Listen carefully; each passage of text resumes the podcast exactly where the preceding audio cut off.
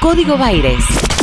Que arranca de atrás, al menos en términos de poroteo electoral, pero que eh, busca justamente superar las fórmulas del, pasado, eh, tiene que ver con un sector del liberalismo, incluso, incluso con algunos dirigentes que se reconocen desde la derecha, como eh, Guillermo Castelo. No estoy hablando del armado político que encabeza José Luis Esper, Luis Rosales, que tiene a Guillermo Castelo, el exdiputado marplatense, y que suma en la ciudad de La Plata para su armado local a un dirigente con mucho anclaje territorial, sobre todo en la zona de Los Hornos, pata peronista, podríamos decir, este armado. Se trata de Ricardo Vallés, que está en línea para charlar con nosotros. Ricky, bienvenido, Maxi Pérez y Pilar Copa, te saludamos desde acá. ¿Qué tal, Maxi? Buen día. Buen día, Pilar, ¿cómo les va? Buen día. Bien, todo muy bien por acá. Bueno, eh, para mí la verdad fue una sorpresa mmm, ver este acercamiento, bueno, ya definitivo, ¿no? Con el espacio eh, que, que, conduce a nivel nacional José Luis Esper. Contanos un poco, digo, cuáles son las expectativas este, con el armado en general y sobre todo para la ciudad de La Plata. Bueno, Maxi Pilar, el armado viene creciendo en forma exponencial porque consideramos que ya la gente se cansó de la política tradicional, esta política que los últimos 30, 40 años por lo menos ha llevado a los índices de, de, pobreza, de marginalidad, de falta de empleo a niveles exorbitantes, en el cual no se ve casi en ninguna parte del mundo. Y creemos que esto fundamentalmente es porque se ha llevado políticas erróneas, sobre todo en materia económica, donde el déficit fiscal crónico se ve reflejado, en, entre otras cosas, en, la falta de empleo genuino, ¿no?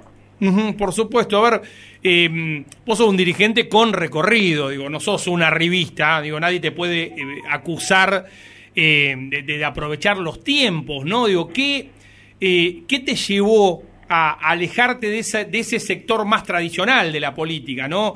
Este, digo, ¿no te sentiste representado? ¿Sentiste que es eh, que, que, se agotaron las posibilidades de esa política más tradicional? Mira, Maxi, esto es sencillo. Todos los que en algún momento tuvimos el bichito de, de, militar en política, independientemente del espacio, siempre venimos con el ideal de, de transformar la, la, realidad. Y uno cuando va incursionando se da cuenta que la política no pasa por ahí. Yo te voy a contar una anécdota que pinta de cuerpo entero. El año pasado en una reunión con muchos dirigentes conocidos de la ciudad de La Plata, no voy a hacer nombre, tuvimos una reunión de aproximadamente una hora, dirigentes de, diferentes espacios. Y a 40 minutos de, de más o menos de, de la reunión, y me dicen, vos estás muy callado, da una opinión. Digo, hace 45 minutos que estamos escuchando cómo se van a repartir los cargos. Y ya, y yo vine acá pensando en, en, la ciudad y no escuché un solo proyecto. Creo que estoy de más. Me paré y me fui. Ahí está la explicación, ¿no? Contundente de qué es lo que pasa de un lado y qué es lo que pasa del otro. La pregunta es, ¿qué garantías te ofrece este nuevo armado eh, de que no se van a replicar o que no se va a replicar ese modelo? Mira, eh, todos los que estamos en, en el armado de La Plata, por ejemplo, ninguno proviene de la política. O sea, en el sentido, hay algunos con algún tipo de, de militancia, pero fundamentalmente nadie vive de la política. Claro. Eh, si uno se pone a, a repasar lo, lo, los nombres de los últimos 10 años de la política platense, no se conoce, no, no se les conoce otro trabajo que, que ser político, por ejemplo. Y eso vos que los entrevistás a todos eh, lo sabés. O sea, uno dice, ¿de qué viviste en los últimos 10 años? De la política. Y eh, eso es transversal a, a, los partidos, ¿eh? No, no, no es una cuestión de, de, de algún eh, eh, agrupación o alguna o algún frente en particular. Eh, todas, sí, lo que se denomina la corporación política, la, ¿no? Donde la corporación política, donde eh, esa corporación política hace que la gente común, la gente de laburo, la gente que se levanta a las seis de la mañana, el que tiene la suerte de, conseguir trabajo, ¿no? Ve que, todo se le va que no le alcanza fundamentalmente todos los bienes que consumimos, todo lo que estamos trabajando, eh, tenemos una carga impositiva altísima. O sea, uno va a comprar algo, lo que fuera, un auto, para ponerte un ejemplo, el 50% es el valor del auto y el otro 50% es impuesto. ¿Y para qué se usan esos impuestos? Para mantener a la corporación política, donde todos los diputados, senadores, ministros, etcétera, etcétera, tienen asesores, secretarías, subsecretarías, direcciones. Y esto no, se lo digo a este gobierno. Por ejemplo, en el gobierno del, del, actual, del anterior presidente Macri, cuando asumió, fue en la historia el, el, gabinete más grande de la, historia por cantidad de ministerios. Y no es un ministerio, un sillón. Es un, ministerio, eh, secretarías, asesores, direcciones, subsecretarías. Te, pues esto es así, eh, desde nuestro punto de, de vista, ¿no? Todas las agrupaciones políticas se preparan para ganar elecciones. Después demostraron, gobernando, que le erran el camino. Y para ganar elecciones, todos hacen acuerdos políticos con diferentes fuerzas. ¿Y esos acuerdos políticos cómo se pagan cuando se gana? Con cargos, con contratos. Y así no hay economía que aguante. Ahora, eh, Ricardo, ¿hasta dónde se puede achicar el Estado? Porque el, planteo en abstracto puede ser correcto o hasta entusiasmar a algunos.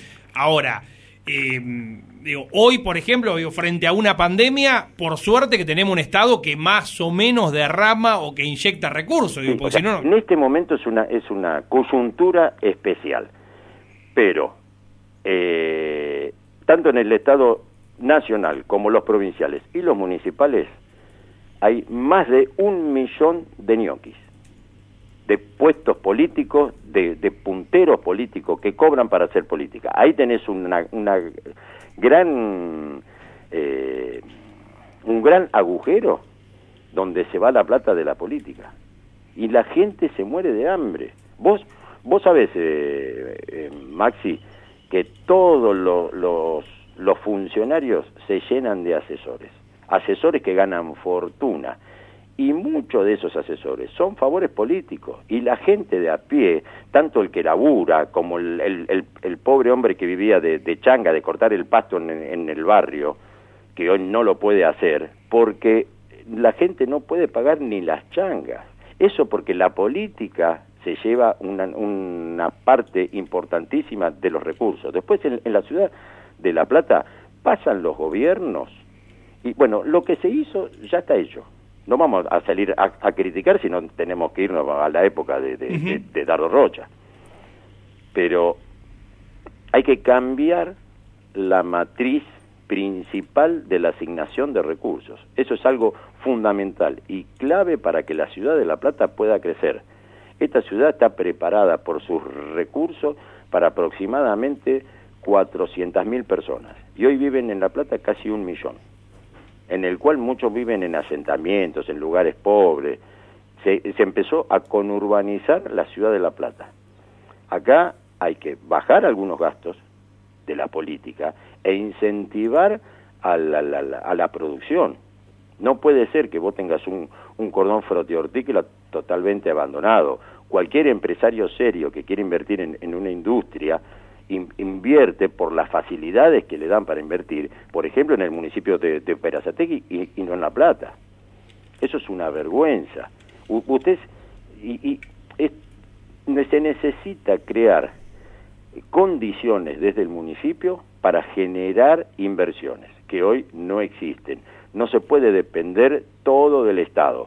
Hace 40 años que dependemos del Estado y, así están eh, estas consecuencias. Los países normales, donde la gente que vive en esos países vive cada vez mejor, hace las cosas totalmente diferentes de lo que se vienen haciendo en, la Argentina. Entonces, eh, si muchos me han dicho a mí, si hacemos eso se crea una, una crisis social. ¿Y hoy cómo estamos? Ricky, vos sos un referente de, toda la vida de la independencia, podemos decir, de, los, hornos, ¿no? Una, una promesa que suelen repetir los candidatos, ¿no? lo, hizo, no, no, sé Alac, no lo recuerdo, pero Bro era seguro, Garro también, y claro, después no se avanza, ¿no? En definitiva, eh, pero digo, ¿ves o tenés eh, la expectativa de que la creación de un nuevo distrito, que yo creo que está más cercano que, nunca, eh, sea la oportunidad de hacer las cosas distinto, de cambiar esa matriz justamente de la que estabas hablando recién? Mira, esto es, eh, la gente quiere la independencia, no solo en los hornos o en la zona sur, sino hay, hay movimientos que quieren independencia de Citibel, de Villeliza, de la zona norte, por un solo motivo, ve que los impuestos que ellos pagan no vuelven servicios al barrio. Yo te voy a poner un ejemplo clarito, clarito, clarito. El municipio de La Plata tiene casi mil kilómetros cuadrados. El casco urbano tiene 28 kilómetros cuadrados, o sea, menos del 3% de la superficie. En ese menos del 3% de la superficie vive el 35% de la población. Si uno analiza el presupuesto municipal del 2020, que es de 13 mil millones de pesos, pesitos más, pesitos menos, ¿no? Por eso para redondear. Sí, sí, claro. Lo designado a, las, a los centros comunales, que es todo lo, que está fuera del casco urbano, son 400 millones de pesos. Te lo, te lo traduzco para que el, el oyente entienda. El 97% del territorio donde vive el 65% de la población tiene designado por recursos el 3%. Así es inviable. Claro. Es inviable. Entonces, lo que nosotros proponemos es, eh, una descentralización de los recursos del municipio. Que cada delegación, que es, bueno, es centro comunal, pero digo delegación para, para, que los gente entienda, ¿no? Cada delegación pueda eh, disponer de recursos propios con un fondo afectado que no se pueda usar para otra cosa, donde haya un consejo consultivo en cada delegación de las fuerzas vivas, donde se va a invertir el, presupuesto. Y eso va a crear también eh, eh, entre las mismas delegaciones, por decir una manera, algún tipo de competencia, decir, bueno, yo quiero poner lindo el barrio porque quiero que vengan negocios, eso van a, van, van a, van a tributar, o sea, eh, y eso potencia la periferia, porque hay cosas que son inadmisibles. Acá se habla, por ejemplo, de la recolección de residuos, y estamos en el año 2021. Es una vergüenza, perdón, 2020, casi en el 2021, es una vergüenza que el 65-70% del territorio de la ciudad de La Plata no llega a la recolección de residuos. En un contrato en donde la municipalidad invierte el 25% del presupuesto general en la empresa de recolección de, residuos. Sí, sí, de hecho es la erogación más grande, ¿no? Por fuera de lo que tiene que ver con el pago de salario como en cualquier distrito, ¿no? Pero la erogación más grande tiene que ver con este verdadero descalabro que es este, la, recolección de, residuos.